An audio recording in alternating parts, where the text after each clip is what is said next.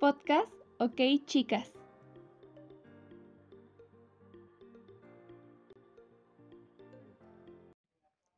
Sean todos bienvenidos a nuestro podcast OK Chicas, en el cual estaremos hablando sobre las teorías de la resistencia y algunos de los teóricos dentro de la teoría de las resistencias y la educación bancaria tradicional como la educación para la liberación.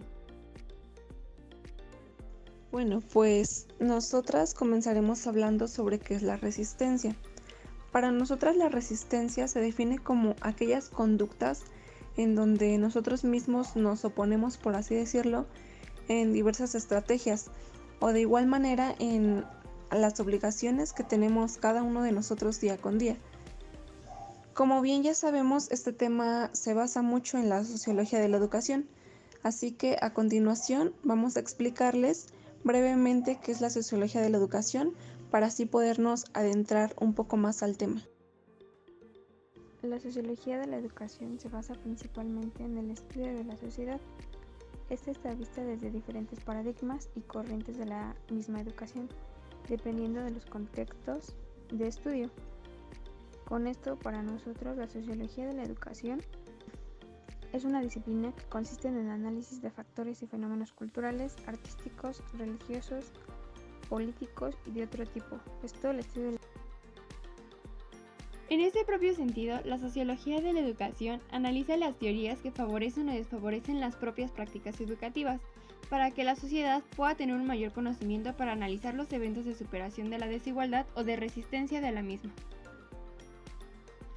Una posición importante que sustenta la sociología de la educación son las tendencias de nociones de la resistencia propuestas por Marx, la teoría está propuesta dentro del contexto actual, considerando que los grupos oprimidos por la clase dominante puedan encontrar una alternativa de cambio o transformación a través de la capacidad del humano para generar espacios críticos. Bien, la teoría de la resistencia surge como posición. Esto quiere decir que es estructurada y analizada durante la sociedad desde procesos culturales que le brindan sentido y vida.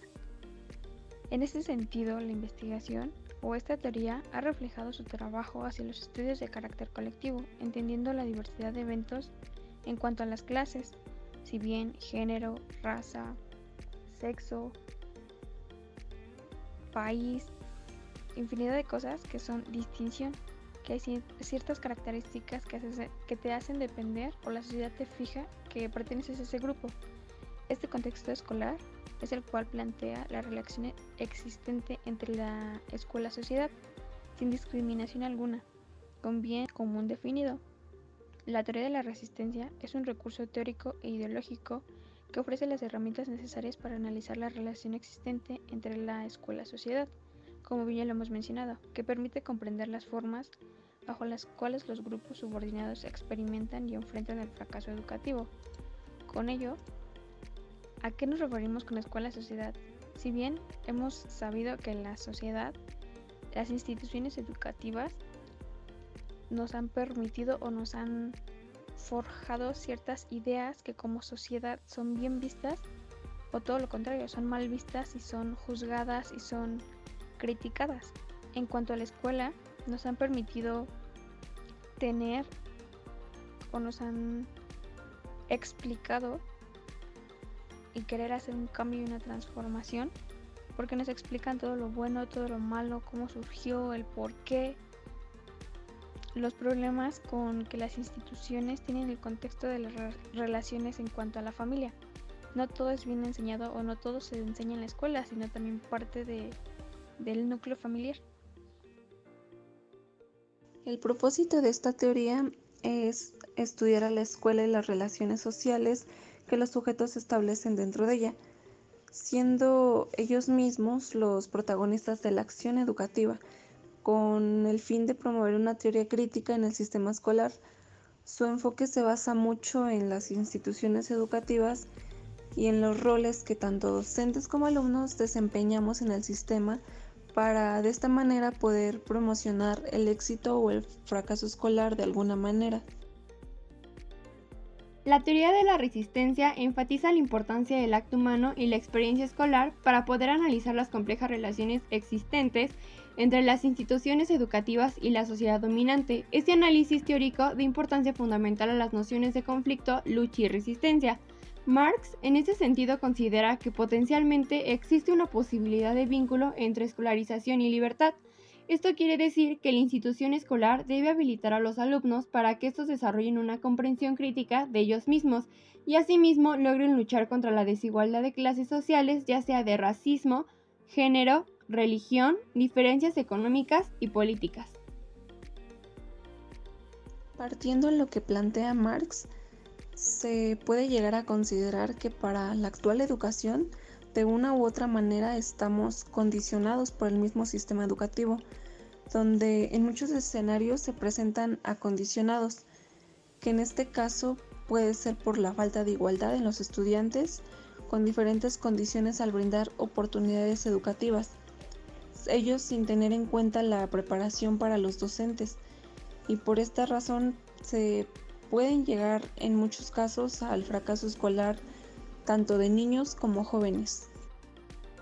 Este reconoce claramente la lucha social y de clases, así como también los diversos intereses que ponen en juego los grupos, donde tanto alumnos como docentes poseen la posibilidad de resistir a las prácticas sociales dominantes. Pero, sin embargo, es muy preciso que se pueda mencionar que la resistencia no es el fin de la acción, sino que es un hecho práctico en el quehacer cotidiano de todas las escuelas. La parte pedagógica en esto es aquella que involucra a los docentes en la contestación y lucha de las instituciones educativas del propio sistema, principalmente en aquellas en donde la ideología dominante se justifica. Esto se caracteriza en el papel del docente, donde éste debería convertirse a sí mismo en un intelectual transformador del estatus educativo. Consideramos que el fracaso escolar es consecuencia del entorno y de la institución que la respalda. También consideramos que en la escuela es un espacio vital para la transformación y el cambio de la compleja sociedad. Todo esto mediante la resistencia y la lucha de clases. Es de que no nos tenemos que quedar callados, es de que, o sea, sí hay fracaso, pero para eso están las instituciones que nos van forjando que sí está bien y que no está bien, pero en la actualidad, desgraciadamente, tenemos esas clases de resistencia que muchas veces nos dicen que no está bien y nos quedamos con esa idea cuando es todo lo contrario. Nosotros tenemos que alzar la voz, que luchar, que, que distinguir en, el bien y el mal y no solo quedarnos con la, el pensamiento de la sociedad o todos los autores que bien ya dejaron sus teorías y sus pensamientos entonces, no, tenemos que considerar que dentro de las escuelas se puede hacer gran transformación y se puede hacer un cambio. Dentro de esta teoría de la resistencia, se puede decir que las instituciones educativas son relativamente autónomas, ya que ofrecen un espacio para la enseñanza que en ocasiones las hacen ver disfuncionales o poco funcionales para los intereses ideológicos de la sociedad. La sociedad oprimida es, es receptor de la información, sin ningún fin, teniendo una relación con la educación bancaria tradicional con la liberación. Bueno, entonces, la sociedad de opresión es aquella relación entre dos partes, por lo demás desiguales. Las dos partes nos referimos a opresora y oprimida, que se origina en una desigualdad de distribución o bien uso del poder. Es aquella que brinda beneficios al opresor o expresa de los intereses de la voluntad del oprimido. Es algo confuso, pero la opresión es el acto de oprimir, de someter a una persona a trabajar, a cumplir con ciertos deberes, con ciertas obligaciones, que el sistema ya, ya está regulado o reglamentado así. La educación bancaria es vista como la acción que se ofrece a los estudiantes, como recibir la información y guardarla para uno mismo de acuerdo a la manera en la que uno la entienda, ya que el educador es la base de todo el conocimiento. Esto quiere decir que es base del todo. En la educación bancaria entendemos que existe una liberación superadora posible, donde nosotros como estudiantes somos como un solo objeto en el proceso de aprendizaje, de acuerdo a la acción que ejerza nuestro propio educador. Entonces entendemos el saber como una donación, donde los que poseen el conocimiento se lo dan a aquellos que aún no lo tienen adquirido, ya que la educación bancaria puede despertarse de alguna manera la reacción de los oprimidos. De esta manera, la presencia de los oprimidos en la búsqueda de su liberación debería entenderse más como un compromiso. Bien, por último, respecto a la educación de la libertad de Paulo Freire, es la cual opta por una educación como práctica de la libertad en base a la pedagogía del oprimido, bien ya lo habías mencionado, basándose en la toma de conciencia que el oprimido hace respecto a su condición personal y social. El oprimido aquí ya está tomando la condición por él mismo. De este modo es sujeto a su propio destino. Él va, él va a ver y él va a ver este va a actuar hacia donde se quiere dirigir y experimenta una práctica de libertad. También cabe mencionar que dentro de la resistencia de Freire, él hace un acto de resistencia que esto quiere decir que ignora y desecha el tratado de eliminar la resistencia u oposición sin caer en el autoritarismo. Es el cambio de aprender a ser y que los maestros o pedagogos cultiven nuevos cambios y posibilidades para tener tensiones generadas por la resistencia y con este estudio una investigación democrática a través de la crítica y el compromiso reflexivo.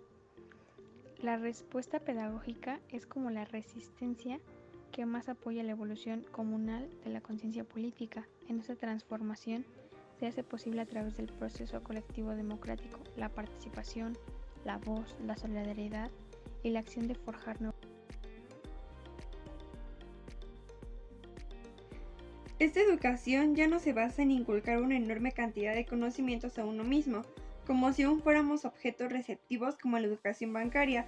Freire menciona que nadie educa a nadie, nadie se educa completamente solo, solo los hombres se educan entre ellos, mediatizados por el mundo en el que viven, ya que no hay algún poder de ningún lado, donde la propia escuela es el espacio idóneo donde se debe proporcionar el aprendizaje. Para finalizar, Dejamos en claro que la teoría de la resistencia señala la importancia de las instituciones de investigación y educación como lugares sociales que contienen un cierto nivel de singularidad. Esto significa que son sitios de redes sociales que no dejan de reflejar a toda la sociedad, pero tienen una relación especial con ellos.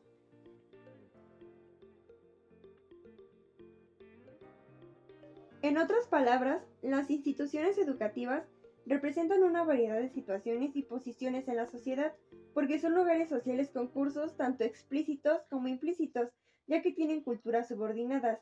Esto no descarta pensamientos conflictivos ni resta valor a las áreas que rechazan la información básica de la escuela o la posibilidad de resistencia.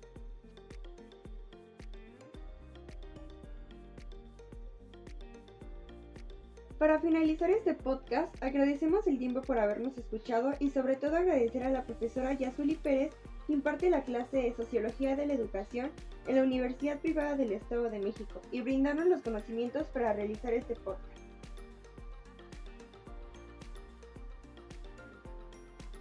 Nayeli Cabañas Delgado, Dayana Jessica Mejía Sánchez y Marisol Méndez López, agradecemos por haber escuchado este podcast. Nos vemos pronto en el podcast OK Chicas.